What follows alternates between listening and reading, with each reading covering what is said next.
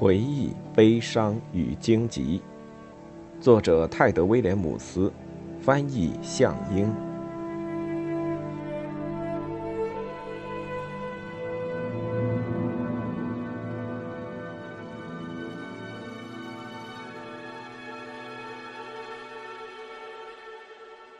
第二卷，诀别时，愧境。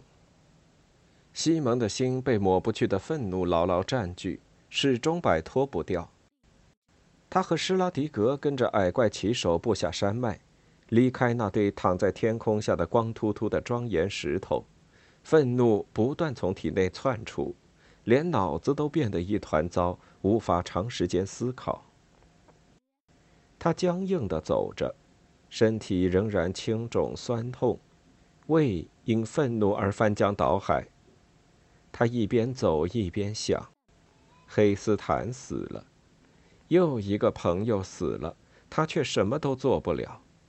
他无法改变，甚至无法为此而落泪。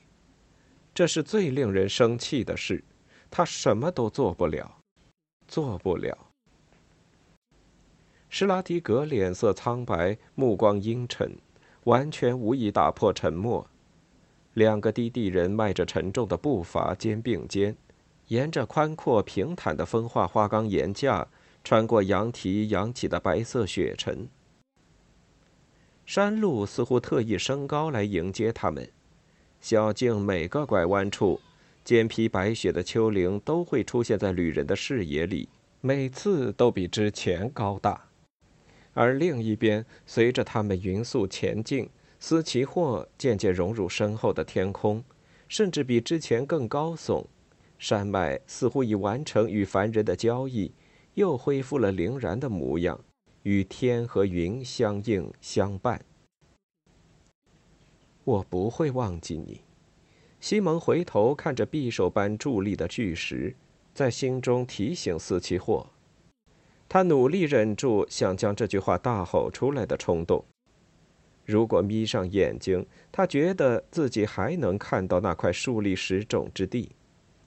我不会忘记，我的朋友就埋在你的山坡上，我永远都不会忘记。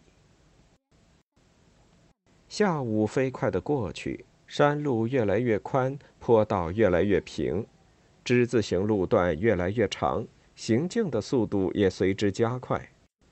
西蒙注意到。山上出现了之前看不到的生命迹象，有窝白棕相间的兔子在雪块间吃草，被风吹得卷曲起来的树上，松鸡和松鼠在叽喳吵闹。冷酷贫瘠的岩石上，生命的证明本应带来些许愉快，然而事实上，这景象更激起他的无名烈火。为什么这些渺小的东西都有权利生存下去，人却纷纷死去？他很想知道，既然一只鹰、一条蛇或一只猎人的剑都有可能夺走他们的性命，为什么还要努力生存下去？在死亡的阴影下，人生毫无意义的念头让他心生一种莫名的痛快感。夜幕降临。平缓的坡道旁，众人选了块长着灌木的岩地扎营。因斯奇霍山体的庇荫，此地避开了大部分狂风暴雪。西蒙放下背囊，正想收拾生火用的枯枝，却停了下来，凝望着西沉入山的落日。地平线上闪烁着一道明亮的光，色泽比海霍特花园的玫瑰更鲜艳。安奈，吉吕奇的西色血清为保护同伴而死，遗体埋在雾沙木下。格利姆克军士，一个瘦长、结实又安静之人，在他入土。西蒙还记得，他们从奈格利蒙骑向北方时，格里姆克一路吹着口哨，细细的颤音听起来又烦人又安心。如今他却永远的沉默了。他和安乃再也见不到西蒙面前的落日。天空被涂抹得如此美丽，却又毫无意义。他们在哪儿？天堂吗？可希瑟不信上帝的话，又怎么能上天堂呢？他们怎么看待死后去哪儿的问题？他们是异教徒，西蒙推测，他们跟我们不一样。但安乃一直忠诚而勇敢，对西蒙也很和善，以希瑟的方式表现出的和善。安乃怎么可能到不了天堂？天堂怎么可能是那么一个蠢地方呢？之前好不容易压制住的愤怒又回来了。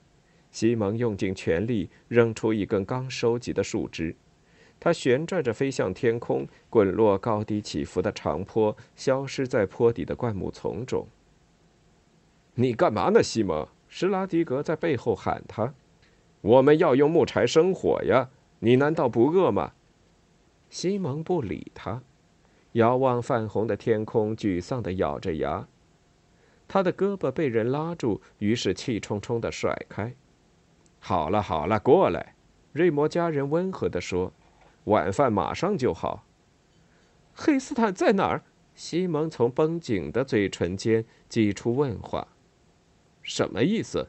施拉迪格抬起头：“西蒙，你知道我们把他留在哪儿了？”“不，我问黑斯坦在哪儿？真正的黑斯坦。”啊，施拉迪格微笑，他的胡子已经长得很厚了。他的灵魂到天堂去了，跟乌瑟斯及天主上帝在一起。不对，西蒙转过头，再次看向天空。天光渐渐暗淡，现出第一抹蓝幽幽的夜色。啊，呃，什么不对？他不在天堂，世上没有天堂。每个人心中的天堂都不一样，又怎么会有天堂呢？你你你犯什么傻？施拉迪格盯着他看了一会儿，试图揣摩西蒙的想法。嗯，也许每个人都会到他自己的天堂去。士兵将手放在西蒙肩上。呃，这些事只有上帝才知道。过来坐吧。上帝怎么毫无理由的就让人死呢？西蒙质问，双臂紧紧抱胸，像要将什么东西保留在身体里。如果上帝真这么做，那他也太残酷了。就算不残酷，好吧，好吧，他也是什么都不做，就像坐在窗边从不出门的老人，又老又蠢。别说亵渎天赋上帝的话，施拉迪格的声音冷冰冰的，忘恩负义的小鬼，还敢说上帝的坏话？他已经赐予你生命了，撒谎！西蒙大叫起来，军士的眼睛惊讶的睁大了，围在萤火边的脑袋纷纷转过来。望向发出突如其来的声音的方向，撒谎、鬼话，什么生命像虫子一样爬来爬去找东西吃、找地方睡，然后突然被当头一棒打来，这算哪门子赐予？要做正确的事，还要还要跟邪恶对抗，像安东之书里说的那样。可结果呢？得到的只有死亡。像黑斯坦，像莫吉娜，坏人却继续活着，不但活得富足，还嘲笑好人。都是愚蠢的谎言，呃，太可怕了，西蒙。施拉迪格提高声音：“你是悲伤过头，说胡话呢？都是撒谎，只有你这样的傻子才会信。”西蒙大喊，将木柴丢到施拉迪格的脚下。他转过身，心中全是悲伤和沉痛，几乎无法呼吸。他沿着曲折的山路往下跑，直至看不见营地为止。身后远远传来坎特卡的叫声，微微回响，像是有人在隔壁的房间里鼓掌。终于，他瘫坐在路边一块石头上，双手来回摩擦破旧的裤子。石头上的苔藓吹霜冻下变成了棕色，但仍然露出勃勃生机。他看着他，心想自己为何哭不出来。他甚至不知道自己想不想哭。过了一会儿，他听到咔嗒咔嗒的声音，抬起头，只见坎特卡正从上方坡道向自己走来。大狼垂下鼻子，靠近石头嗅了嗅，又跳到小径上，歪着头疑惑地看了他一会儿，然后蹭过他的腿离开。他经过时，西蒙伸出手。指尖抚过厚厚的毛皮，但坎特卡没再停留，布下小路。渐黑的天色中，只剩一道模糊的灰影。西蒙好友，宾拿比克出现在山路转角。坎特卡打猎去了。他看着他渐渐消失的背影，说：“对狼来说，听从我的要求，整天步行前进是很难的。但他是个好同伴，总是为我妥协。”西蒙没有回答。矮怪走过来。蹲坐在旁边，手杖平放在膝盖上。你心里很难受吧？他说。西蒙深吸一口气，又吐出来。一切都是谎言，他叹道。宾拿比克挑起眉毛。一切是指什么？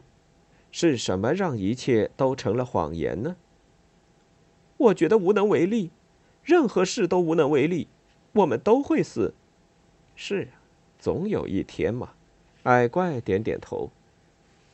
我们会因与风暴之王的战斗而死，说不会死纯属撒谎。上帝不会拯救我们，甚至不会帮我们。西蒙捡起一块松脱的石头，让它飞过山路，滚进黑暗，并拿比克。我拿不动荆棘，要是不能用这把剑，又有什么意义？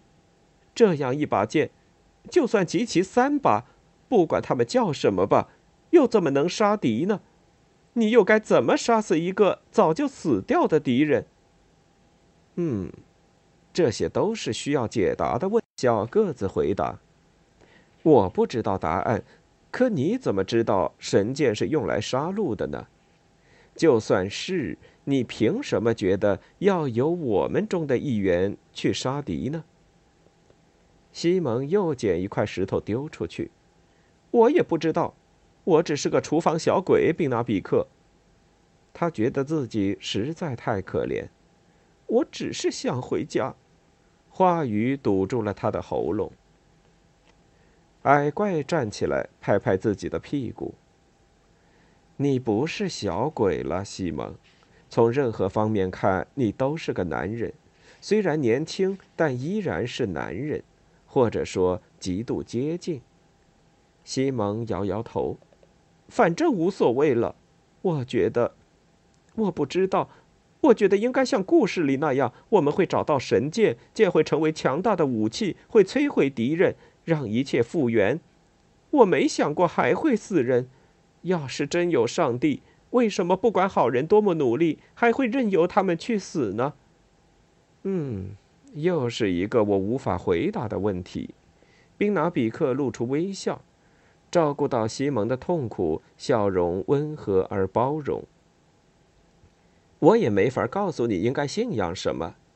我族故事里的诸神年代距今非常久远，即使长生不死的希瑟也不知道世界是如何开始，或从什么时候开始的，至少无法确定。我想是这样。但我能告诉你一些重要的事。矮怪靠过去，轻触西蒙的手臂，耐心等待年轻的朋友从苔藓上抬起眼睛，再一次看着自己。天堂或石头里的神离我们非常遥远，而我们只能揣测他们的意图。他捏了捏西蒙的钱币。但你和我，我们活在一个神明再次降世的时代。可他不是个善意的神。尘世的肉体凡胎会战斗，会建造，会开山辟地，但伊奈纳奇的死而复生，没有第二个人做得到。即使你们的乌瑟瑟安东也不行。请原谅，我没有亵渎的意思。但伊奈纳奇的所作所为，不也很像一个神吗？宾拿比克直直看见西蒙的眼睛，让他的心动摇起来。他满心嫉妒，十分可怕。由他操控的世界也势必会变得非常可怕。我们肩负的是个极度恐怖又极度危险的任务，西蒙啊，我甚至都看不到半点成功的可能。但这任务是不能逃避的。西蒙躲开宾拿比克的视线。我刚才说的就是这个意思。人怎么能跟神战斗呢？我们会像蚂蚁一样被碾碎的。又一颗石头飞出去，落入黑暗。也许，但我们不去尝试的话，就只剩像蚂蚁一样被碾碎的命运了。因此，我们必须尝试，即便最坏、最糟时，也总有一点机会的。我们可能会死，但我们的牺牲可能换来其他人的生命。我们能依靠的的确不多，但这一点无论面对任何事都一样。矮怪沿山路往下走了几步，又坐到一块石头上。天黑得很快。另外嘛，宾拿比克沉痛地说：“向诸神祈祷也许很蠢，也许不蠢，但诅咒他们必定不是明智的行为。”西蒙什么也没说。二人陷入沉默，任由时间流逝。最后，宾拿比克扭开手杖的匕首部分，让空管里的骨笛滑下。他吹了几个音符，开始演奏一段缓慢忧伤的曲子。突兀的音乐降在山侧的黑暗中，回荡不休，仿佛在应和西蒙的孤独。他颤抖起来，感觉风穿过自己破破烂烂的斗篷。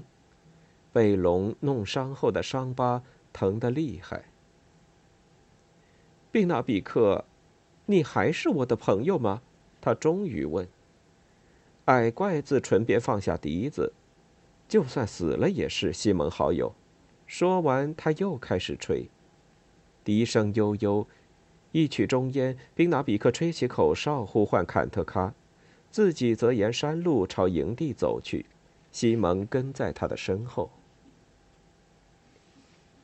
萤火暗淡，酒囊来回传递，已经快被喝干。终于，西蒙鼓足勇气来到施拉迪格身边。瑞摩家人正在用磨刀石打磨他那把坎努克长矛的矛锋，不理会站在面前的西蒙。他又磨了好一阵，才抬起头。怎么？声音很是生硬。对不起，施拉迪格。我不该说那些话的，你只是想安慰我。瑞摩家人盯着他看了一会儿，眼神明显冷冰冰的。最后，他的表情缓和下来。你爱怎么想都行，西蒙，但别在我面前亵渎唯一真神。对不起，我只是个厨房小鬼。厨房小鬼？哼！施拉迪格的笑声很刺耳。他打量着西蒙的眼睛，大笑起来。这一次有点像被逗乐了。你还真这么想是吧？啊，你傻呀，西蒙！他站起来，咯咯笑着摇头。厨房小鬼，一个厨房小鬼敢向龙挥剑啊？能手刃巨人？看看你，你比我还高。我施拉迪格已经不算矮了。西蒙盯着瑞摩家人，吃了一惊。当然。确实如此，要是站直的话，他比施拉迪格还高出半丈。但你很强壮，西蒙抗议。你是个成年人，你很快就能长起来，而且你比你自认为的强壮。西蒙必须看清现实，你不再是个小鬼了，更不能还像个小鬼似的。瑞摩家人注视他很久。老实说，要是你不继续训练，会有危险的。你好几次从恶战中幸存下来，但运气会用光。你要学会使用剑和矛，这些我会教你。黑斯坦也会这么希望的。到诀别时的长路上，也能让我们有点事做。那你原谅我了。这番关于成年人的对话让西蒙很是尴尬。啊，算是吧。瑞摩家人坐了回去。现在去睡吧，明天又得走很长的路。扎营之后，你跟我还得抽出时间。被这么叫去睡觉，西蒙心中愤愤不平，但他不想再吵。只是这会儿他已经很难再回到萤火边跟其他人一起吃东西了。他知道他们一直在看他，好奇他会不会再次发作。他躺在自己用嫩枝和叶片搭成的床上，紧紧裹在斗篷里。要是能待在洞里，或完全走出这座山，不用暴露在风中，他一定会很高兴。明亮冰冷的星星似乎在天空中颤抖，西蒙的目光越过遥不可测的距离，凝视着他们，任由各种念头在脑子里互相追逐，就这样睡着了。矮怪对着山羊唱歌的声音将西蒙吵醒了。他迷迷糊糊记得梦到一只小灰猫，还有种被什么人或什么事困住的感觉，但梦境很快被抛到脑后。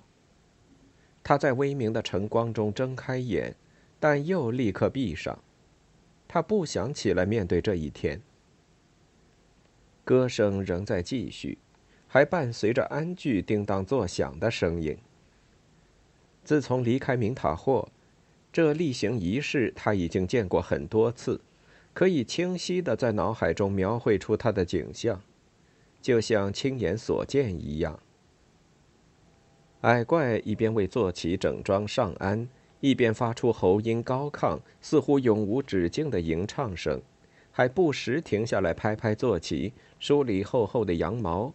或者靠过去柔声轻唱。羊则眨着裂缝般的黄眼睛，再然后就该是喝闲茶、吃干肉、轻声笑谈的时间了。可是今天没什么人发笑。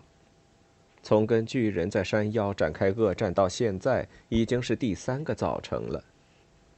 宾纳比克的族人很乐天，但西蒙还是觉得他们有些不可理喻。他们能在处处冰冷、眩晕、足以摔断脖子的陡峭山崖间大笑不已，也能被无法理解的阴影吓得情绪低落。当然，西蒙自己也无法理解那片降临的阴影。他曾跟宾纳比克谈过，他之前以为只要找到荆棘剑，事情就会好转。神剑的奇特之处和蕴含的力量都毋庸置疑。要跟艾利加国王及其黑暗的盟友对抗，他不可能派不上用场。但也有可能，光凭一把剑还远远不够。也许只有齐聚三把神剑，预言诗里的内容才不会发生。西蒙呻吟起来。更糟的情况是。尼西斯之书里的古怪预言根本没什么意义。人们不都说尼西斯是个疯子吗？就连莫吉娜都搞不清那首诗到底在讲什么。科莱瓦中结霜时，大路迢迢阴影行，幽深井底黑水泛，三件戊戌再现身。贝肯地底掘出土，红温高山下平川。噩梦惊扰酣睡人，三件戊戌再现身。命运轨道望转向，时间迷雾欲清除。前浪若思惧后浪，三件戊戌再现身。好吧，贝肯已经在地上爬了，但他不愿回想起尖叫的绝地怪。那一晚在圣洪德朗附近，他们袭击了艾奎纳的营地。西蒙第一次对脚下的泥土产生了无尽的惊慌，他觉得行走在斯奇霍坚硬的岩石上，唯一的好处就是能避开贝肯。预言师还提到了巨人，他对黑斯坦之死记忆犹新，仿佛那是个冷酷的玩笑。西蒙和朋友们实在太蠢了，竟冒险闯入他们在山上的老巢。那些怪物无需离开领地就能主动出击，但在这之前，洪温确实离开了高山的庇护。西蒙和所有人都很清楚这一点。在阿德希特大森林，起码一个星期就能赶到厄克斯特正门的地方。他和米蕊莫就曾面对过一个。想起他，西蒙突然心生一股怀念之情。别的诗句他就不太懂了，但没有哪一条看起来不可能。西蒙不知道科莱瓦是谁，也不知道他的钟在哪儿，但用不了多久，所有地方都会冻结。要是这样，三把神剑又能派上什么用场呢？我举起过荆棘。他想。片刻间，他又感受到它的力量。那一瞬间，我是个真正的骑士，不是吗？但那究竟是因为荆棘，还是因为他不顾恐惧的站了起来？如果当时只有一把默默无闻的剑，他是不是就没有那么勇敢了？当然，他会死掉，就像黑斯坦、安乃、莫吉娜、格里姆克。但那又怎么样？再伟大的英雄不也死掉了吗？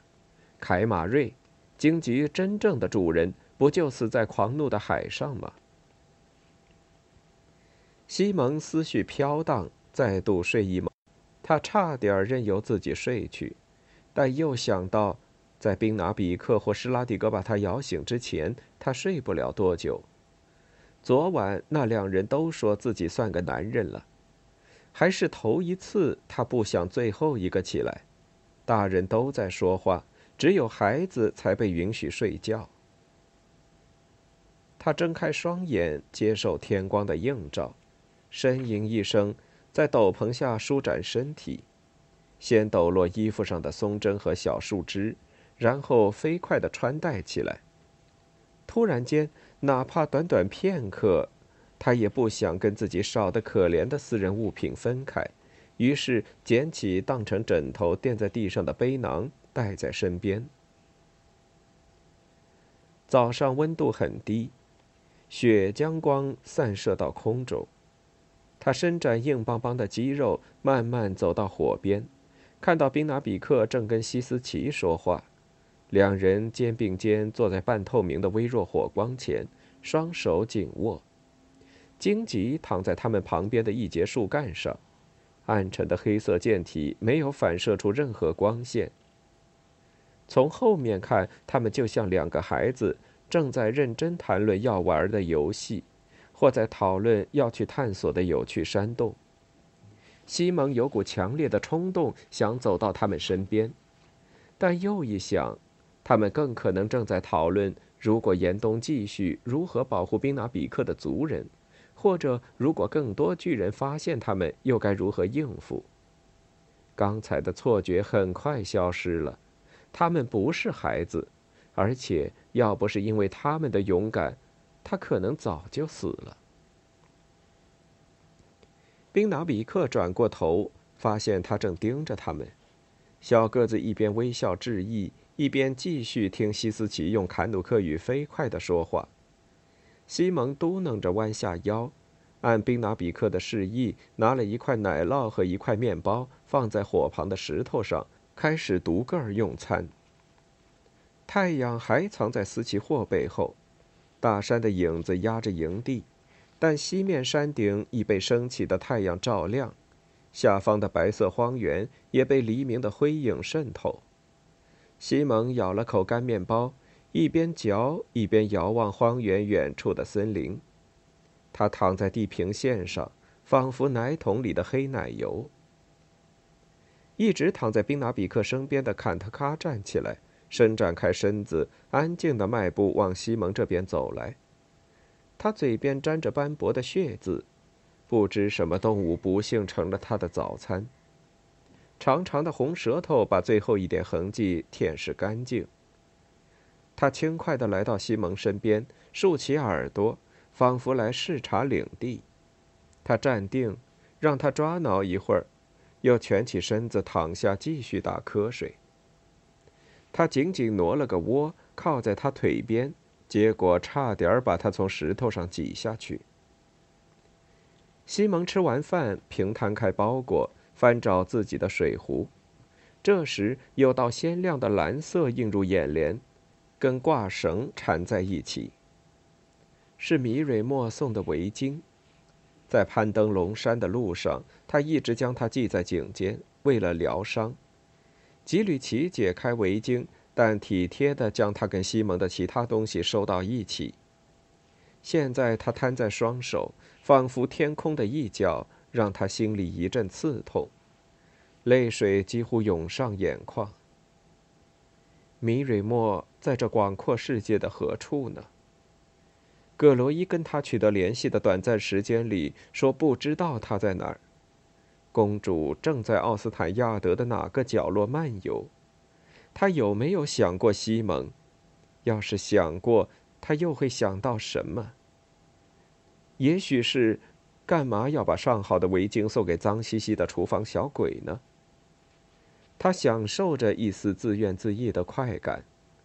好吧，他不光是个小厮，就像施拉迪格所说，他是对着巨龙挥剑、手刃过巨人的厨房小鬼。但这一刻，他宁愿当个厨房小鬼，只需待在海霍特温暖舒适的厨房里，其他什么都不用想。西蒙将米蕊莫的围巾系在脖子上，末端塞进破衣服的领子下。他灌了口水，又在包裹里翻找，却找不到想要的东西。慌张了一会儿，他才想起之前把它放在斗篷的口袋里了。他什么时候才能学会谨慎行事呢？有上百次可能，只要一个不小心，说不定就弄丢了。但隔着衣服。他再次愉快又安心地察觉到它的轮廓。他一番扒拉，终于将它取出，暴露在晨光中。吉吕奇的镜子冷得像冰，他用袖子擦了擦，举到面前，盯着自己的倒影。跟上一次观察自己时相比，他的胡子更浓密了，泛红的发须在微光下像是棕色，长的快盖住下巴。但胡子之上凸起的还是熟悉的鼻子，那对回望自己的蓝眼睛也一如既往。对西蒙来说，长大成人，除母改变，其他依然如故，这让他隐约有些悲伤。胡子把他脸上大部分坑洼不平的部位盖住了，这点还算令人满意。虽说前额仍有一两颗痘痘。但他觉得自己确实像个青年男子了。他斜过镜子，盯着脸上被龙血烧灼的痕迹，白疤一直延伸到红发中。他显得比他的年纪更大，更有男子气吗？很难判断。另外，他的卷发已披到肩上，该叫施拉迪格或其他人帮忙剪短些了。剪成大部分国王的骑士留着的那种发型，但有必要吗？在头发长的碍事之前，他们可能已经死在巨人手下。他将窥镜放在大腿上，俯视镜面，仿佛那是一汪池水。终于，镜框在他指尖下变得温暖起来。吉吕奇说过什么来着？除非西蒙需要它，否则这窥镜就只是一面普通的镜子。应该还有一句，吉吕奇说过，西蒙可以跟他谈话，用镜子，在镜子里还是穿过镜子。那些话模糊不清，但在片刻间，西蒙很想呼唤吉吕奇的帮助。这念头不受控制地占据了他的头脑，很难甩掉。他想呼唤吉吕奇，告诉他他们需要帮助。风暴之王是光靠凡人不可能击败的敌人。但风暴之王不在这儿，西蒙想，而吉吕奇知晓他应该知道的所有情况。我又能告诉他什么呢？说他应该跑回山上，只因一个吓破胆的厨房小鬼想要回家吗？西蒙盯着窥镜。想起他曾让自己看到了米蕊莫，当时公主在船上惊恐地眺望着乌云密布的天空，那是片灰蒙蒙的阴沉天空。看着映在镜中的自己的脸，突然他似乎又看到了那片雾蒙蒙的天空，朵朵乌云划过镜面，模糊了他的面目，旁边好像有烟飘过。他分不清自身和窥镜中的形象，头晕眼花的挥舞起手臂，好像落入镜影似的。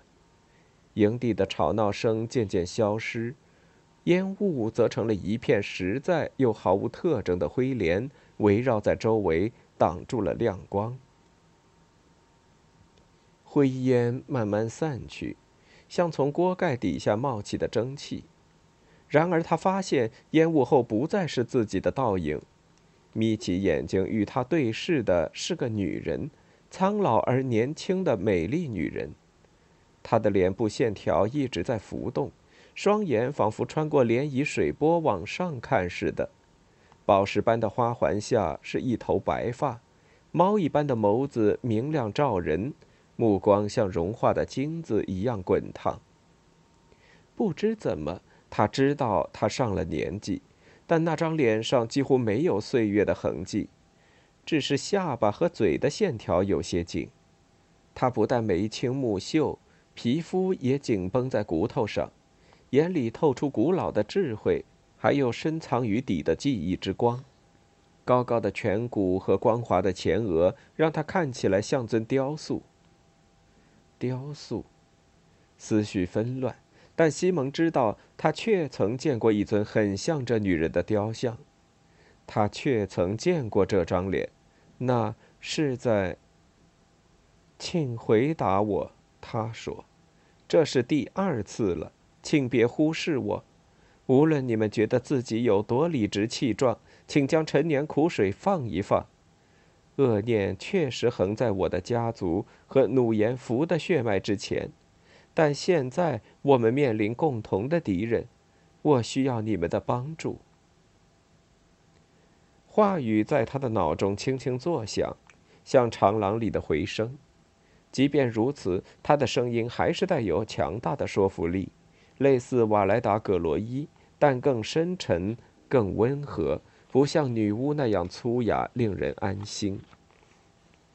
这人与葛罗伊的区别，就如森林女巫和西蒙的区别一样大。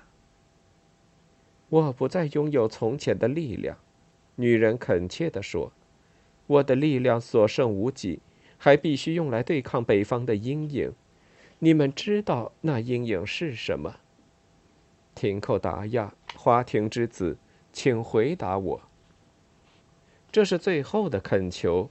女人的声音渐渐变轻，接着是长久的沉默。就算有应答，西蒙也没有听到。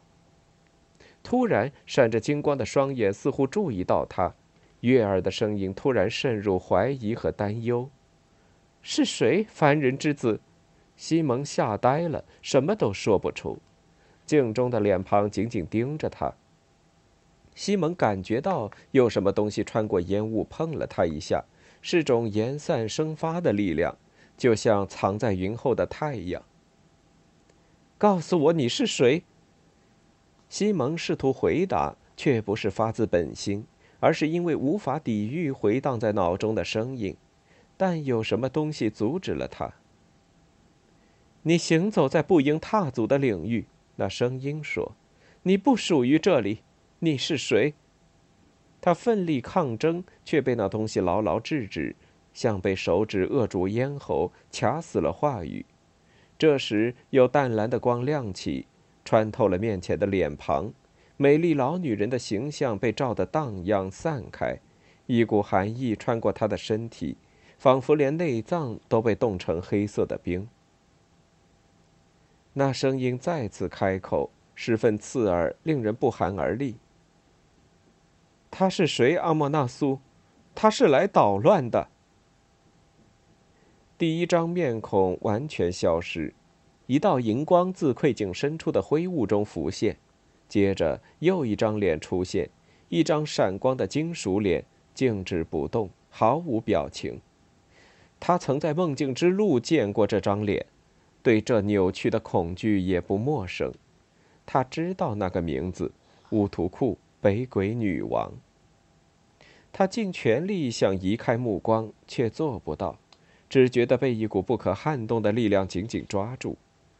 乌图库的眼睛隐藏在面具下的黑暗中，但他能感觉到他们正盯着自己，像冻结的气息。人子是来捣乱的，每个字眼都像冰锥一样锋利寒冷，就像你，曾孙女。但风暴之王降临后，就没有捣乱者的容身之地了。面具下的异人大笑起来，西蒙只觉得有把冰锥一下下敲打在心上，恶毒的寒冷漫上他的身体，从指尖到手掌，再到手臂，要不了多久就会到达他的面庞，仿佛来自那寒光闪闪的银色嘴唇的死亡之吻。西蒙丢下窥镜，倒在地上，地面似乎有一里格之遥，下落无休无止。有人在尖叫，他自己在尖叫。施拉迪格扶着西蒙站起来，他身子摇晃，气喘吁吁。过了一会儿，才推开瑞摩家人的手。他脚步不稳，但想自己站着。矮怪们聚在周围，互相嘀咕，显然还没弄清状况。西蒙，你怎么了？宾拿比克挤到他身边，被什么弄伤了吗？西斯奇依然握着宾拿比克的手，仰望着奇怪的低地人，仿佛能从他眼里读出症结来。我在吉吕奇的窥镜里看到两张脸。西蒙颤抖不止。西斯奇捡起斗篷，他感激地接过来。其中一个是北鬼女王，我觉得她也看到我了。宾拿比克对其他扬起手说了几句。还比划了几下手势，于是他们转身回到萤火旁。结实的史纳纳克朝天挥动长矛，仿佛在嘲弄敌人。宾拿比克冲西蒙挤挤眉毛，跟我说说都发生了什么。西蒙从第一次拿起镜子开始，将发生的事都说了一遍。听他描述到第一张脸，宾拿比克专注地皱起眉。等听完全部经过，爱怪只是摇了摇头。北鬼女王，我们都很清楚。宾拿比克低声说：“他的猎人在大智照射伤了我，这份谢礼我一直没忘。但另一个是谁，我就不确定了。你说乌图库叫她曾孙女，我想是的吧。北鬼女王还叫了她别的什么一个名字，但不记得了。”某些细节一旦被大声讲出来，就不像在脑海里时那么清晰。应该是掌管某个家族的西瑟，或是北鬼。如果吉吕奇跟我们在一起，他马上就能知道那是谁，知道他的话是什么意思。你说他好像是在恳求谁？我想是的。可是宾拿比克，吉吕奇告诉我。窥镜现在只是一面镜子，他说魔力已经没了，除非我想呼唤他，可我也没有呼唤他呀，我真的没有。冷静点，西蒙，你必须冷静下来。我不怀疑你说的话，可能吉吕奇自己也没搞懂窥镜的力量，或者有可能自吉吕奇离我们而去，很多事情改变了。不管哪个原因，我觉得你最好把窥镜丢掉。至少不要再使用它，只是个建议。这是你的礼物，随你喜欢，但请记住，它可能会给我们所有人带来危险。西蒙俯视着窥镜，此时此刻，他面朝下躺在一块石头上。他把它捡起来，避开镜面，擦掉落在镜子上的尘土，放进斗篷口袋。我不会丢掉的，他说，因为它是一份礼物。而我们说不定那天会需要几缕旗，他拍拍他，镜框还是暖暖的。但在那之前，我不会用它的。宾拿比克耸耸肩：“你自己决定呗，回火边来暖和一下。明天天一亮，我们就出发。”第二天大清早出发，到了快黄昏时，这支高矮不齐的队伍终于赶到兰尼湖。湖位于斯奇霍山脚尖，湖水仿佛蓝色的镜子，平滑的就像西蒙口袋里那面窥镜。水则来自冰山上的两条瀑布，水流声低沉响亮，仿佛神灵的呼吸。穿过最后一道山口，队伍离湖越来越近，甚至能听到平稳的隆隆声。矮怪勒住缰绳，让坐骑停步。风小了。羊和骑手吐出的气雾悬在半空。西蒙看到每个矮怪脸上都清楚的写着恐惧。怎么了？他紧张的问。心中做好随时听到巨人嘶吼的准备。我想，他们本来希望宾拿比克错了。施拉迪格说：“他们本希望到这儿能找到躲藏起来的春天。”西蒙却没有看到任何不寻常的景象。四周的山丘盖着白雪，湖旁大部分树木光秃秃的，常青树则披着白衣，像一只只穿着棉花的长毛。不少矮怪用手掌抵住胸口。比起宾纳比克和他师傅欧科库克的言辞，眼前的景象更是不容置疑的残酷现实。他们吆喝着坐骑，沿狭窄的小径徐徐前行。西蒙和施拉迪格也迈开步子，随羊群踩出的路走进湖边山谷。这时，又一阵雪片自斯奇霍山上飘下。他们在湖西北岸的大山洞里扎营。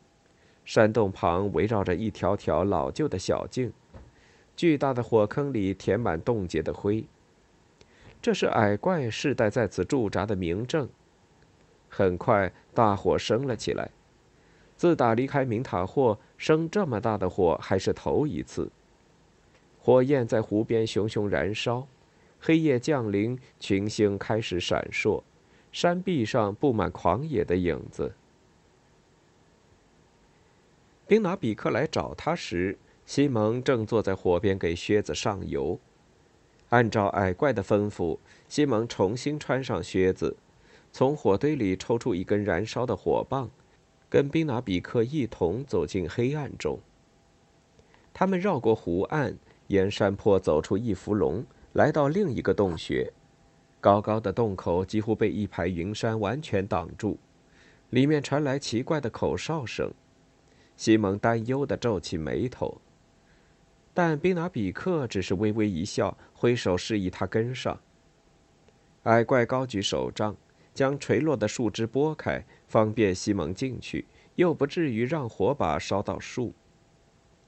山洞里充满动物的气味，但这味道很熟悉。西蒙举起火把，让火光洒满山洞的最深处。六匹马转过头，紧张地嘶叫起来。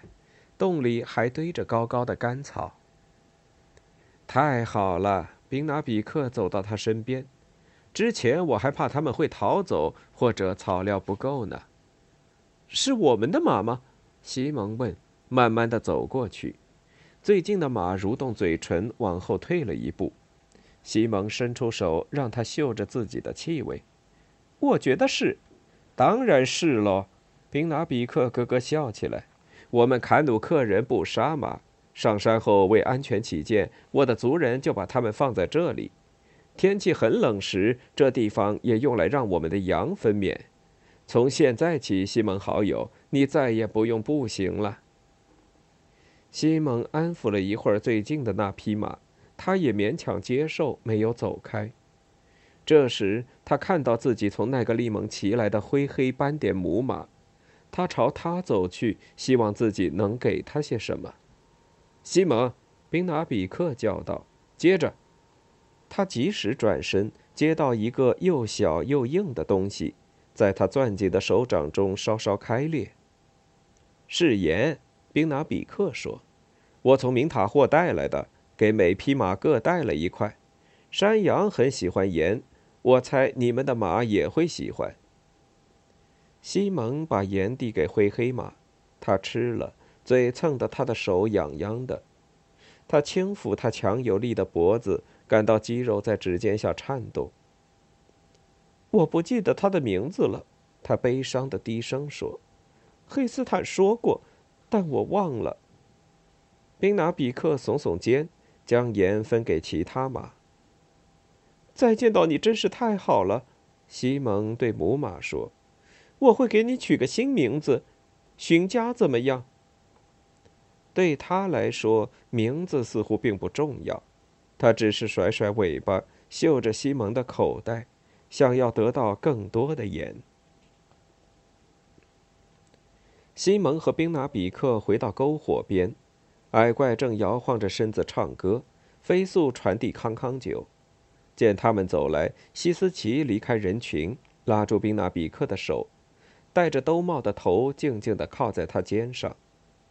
从远处听，矮怪似乎在欢闹，但一靠近，西蒙发现一张张脸上露出的表情并非如此。宾拿比克，他们为什么这么难过？他们正在进行明塔霍式的对话。小个子解释说：“家中哀悼，在外头失去族人，我们会把他们就地埋葬，等安全回到山洞，再为他们哀悼。我们在斯奇霍失去了九个族人呢。但你说家中哀悼，这些人还没到家呢。”宾拿比克摇摇头。先轻声回答西斯奇的问题，然后才将注意力转到西蒙身上。这些猎手和牧人已经准备好，要和其他坎努克人一起到这儿来。即便现在话语也正在群山间飞传，高地不再安全，春天不会再来。小个子露出疲倦的微笑。他们到家了，西蒙老友。宾拿比克拍拍西蒙的手，跟西斯奇一同转身朝篝火走去，加入合唱。木柴一根接一根添进火堆，火焰窜得更高，整个湖边谷地都泛着橙黄色的光。哀悼的坎努克歌声在平静的水面上回荡，甚至盖过了苦涩的风声和急匆匆的瀑布声。西蒙转身去找施拉迪格。他看到瑞摩家人坐在离篝火不远的石头上，全身裹在斗篷里，双膝间夹着满满的康康酒袋。西蒙在他身边坐下，先接过酒囊喝了一大口，又吸了口冷空气。他用袖子擦擦嘴，将酒囊递回去。西蒙，我跟你提过斯基帕文吗？施拉迪格问，眼睛盯着篝火和摇晃不停的矮怪。哼，要是你没见过在艾弗特巨船索特方塞的桅杆上收集胡寄生的少女，你就不算见过真正的美人。他喝了口酒，又递给西蒙。啊，上帝呀！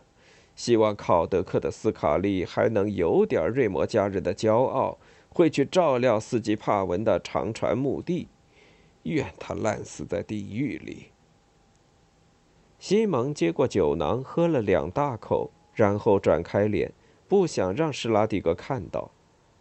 康康酒味道不好，但能暖和他的身子。斯卡利就是抢走埃奎纳公爵领地的人吗？他问道。施拉迪格望过来，目光有些闪烁。这次他捧着酒囊喝个不停。唉，是他。狼婊子养的黑心叛徒，吃烂肉的乌鸦，愿他烂死在地狱里！血海深仇。瑞摩家人扯着胡子沉思，目光遥望群星。这些日子，满世界都是血海深仇。西蒙顺着他的目光看去，只见西北方的地平线上，推进的乌云模糊了星星。片刻间，他好像看到风暴之王伸出黑手，吸走了光和温暖。他颤抖起来，拉紧斗篷，但寒意并没有消失。他再次伸手去拿酒囊，施拉迪格仍旧保持着抬头眺望的姿势。我们很渺小，西蒙咽下酒说：“康康酒在他的血管里流动，仿佛血液。星星也是。”空的嘛呢？施拉迪格喃喃说：“但每一颗都尽力烧的雪亮。再喝点吧。”后来，说实话，西蒙也不清楚到底过了多久，或者施拉迪格喝成了什么样子。他只发现自己坐在火边的树干上，西斯奇在他旁边，另一边是满脸胡须的牧人史纳纳克，所有人手拉手。西蒙提醒自己，千万别捏坏了这些粗糙的小手。身边的矮怪摇晃着身子，他也跟着摇晃。虽然不懂歌词，但也随矮怪的歌声哼起来，聆听众人在夜空下发出的怒吼，感到心脏像鼓似的在胸腔里激烈跳动。一定要今天走吗？西蒙挣扎着按住马鞍，好让施拉迪格系紧腹带。孤零零的火把无法照亮被当成马厩的一整个昏暗洞穴，而云山墙外正是黎明破晓。我觉得时间正好。宾拿比克声音含混，他在检查行囊，脑袋钻进了皮盖子里。出库的石头呀，我干嘛不等会儿，到外头有光的地方去找呢？简直像在深雪里猎白鼬。我觉得休息一天更好。西蒙说：“事实上，考虑到昨夜喝了那么多坎努克酒，他今天的感觉还不算太糟，除了额角有些痛，关节有点软，情况倒还挺不错。”我也觉得是嘛。毫无疑问，施拉迪格也。矮怪回答：“啊，奇卡苏特，地上好尖，抓牢，抓牢！”安坐从西蒙手里滑出去，施拉迪格大吼起来。马儿紧张的嘶叫，往旁边踏了一小步。西蒙好不容易才重新抓住安坐。可是你也看到了，宾拿比克继续说：“穿过荒原不知道要花多久。如果冬天正在蔓延，事情越快完成，就对我们越有利。而且还有其他东西会将我们的话传到并不友善的耳朵里。我们不知道乌沙木的猎人队伍里有没有人幸存下来。”我想他们看到荆棘了。他拍拍那把剑，它被兽皮裹住，捆在西蒙的行囊上。提到伊耿杰哥，西蒙不由胃痛如绞。早餐的鱼干已经让他很不舒服了。他不愿再想起那可怕的女王猎人。他头戴怒吼的猎犬头盔，像复仇的鬼魂，对他们穷追不舍。上帝呀，求你了！西蒙想。让他死在龙山吧，我们不需要更多敌人了，特别是他那样的敌人。我想你是对的，他沉重地说，但我不喜欢这样。黑斯坦怎么说来着？施拉迪格直起身子问：“现在你知道当兵是怎么回事了吧？”哼，他是这么说过。西蒙悲伤的笑了。西蒙和同伴们牵着绑好鞍的坐骑出来时，西斯奇纳纳穆科和他的族人聚在洞口。坎努克的男男女女似乎有些为难，既想为他们辞行，又被马儿迷住了。光是马的腿就比牧人和猎手们高。一开始，小个子们走过去拍打他们，马儿都紧张地用蹄子踏地。还好矮怪世代放羊，经验丰富。很快就让他们平静下来，喷吐着冰冷的空气，任由坎努克人欣赏。最后，西斯奇挥手示意大家列队，用矮怪语快速地对西蒙和施拉迪格说了几句。宾拿比克微笑地翻译着。西斯奇纳纳穆科代表明塔霍的坎努克牧者和女猎手向你们告别。他说：“世界越来越糟。”但坎努克人也见识到不少新事物，并非所有改变都那么糟糕。他朝西斯奇点点头，西斯奇将目光投向施拉迪格，又开口说了一段：“再见，瑞摩家人。”宾拿比克翻译道：“你是他听说过的最友善的克鲁河，在场所有人都不会再害怕你。告诉你们的牧者和女猎手。”他咧开嘴笑了。也许在想象埃奎纳公爵扮成牧者或是猎手会是什么样子。坎努克人是骁勇善战的民族，但也是公正、不愿卷入无意义争斗的民族。施拉迪格点点头：“我会的。”西斯奇将注意力转回西蒙：“还有你，雪卫，不要担心。要是明塔或还有坎努克人怀疑你屠龙的事迹，他会告诉他们。”他曾亲眼目睹你的英勇表现，这里所有的人都愿意为你作证。他接下来的话让他露齿而笑。他还要求你小心照顾他的未婚夫啊，也就是我，你英勇的保护他平安。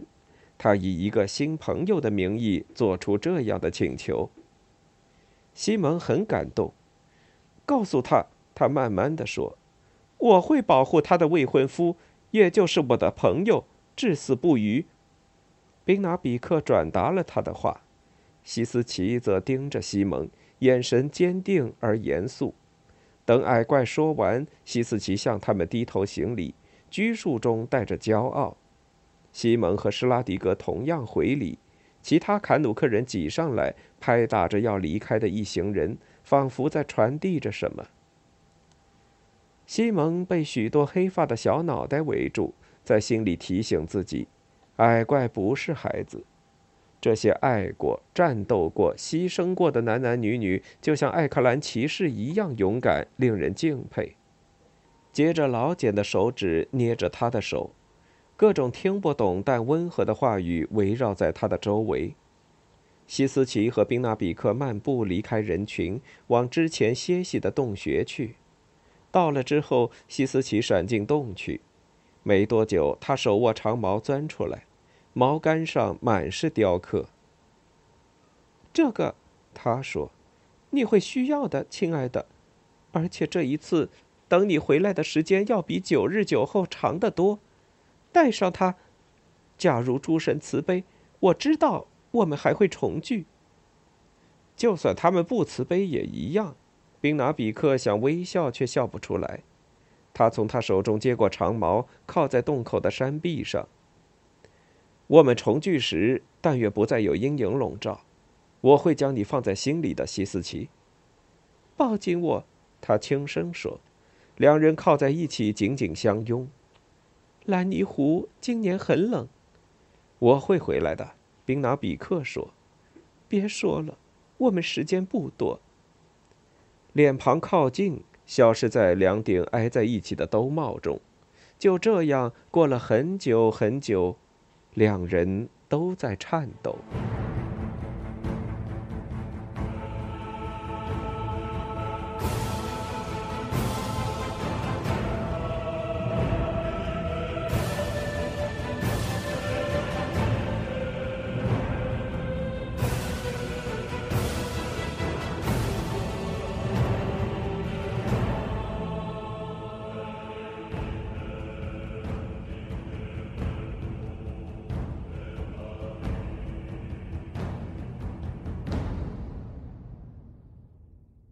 欲听完整版有声书，请关注我的微信公众号“我也读书 FM”，获得收听与更新信息。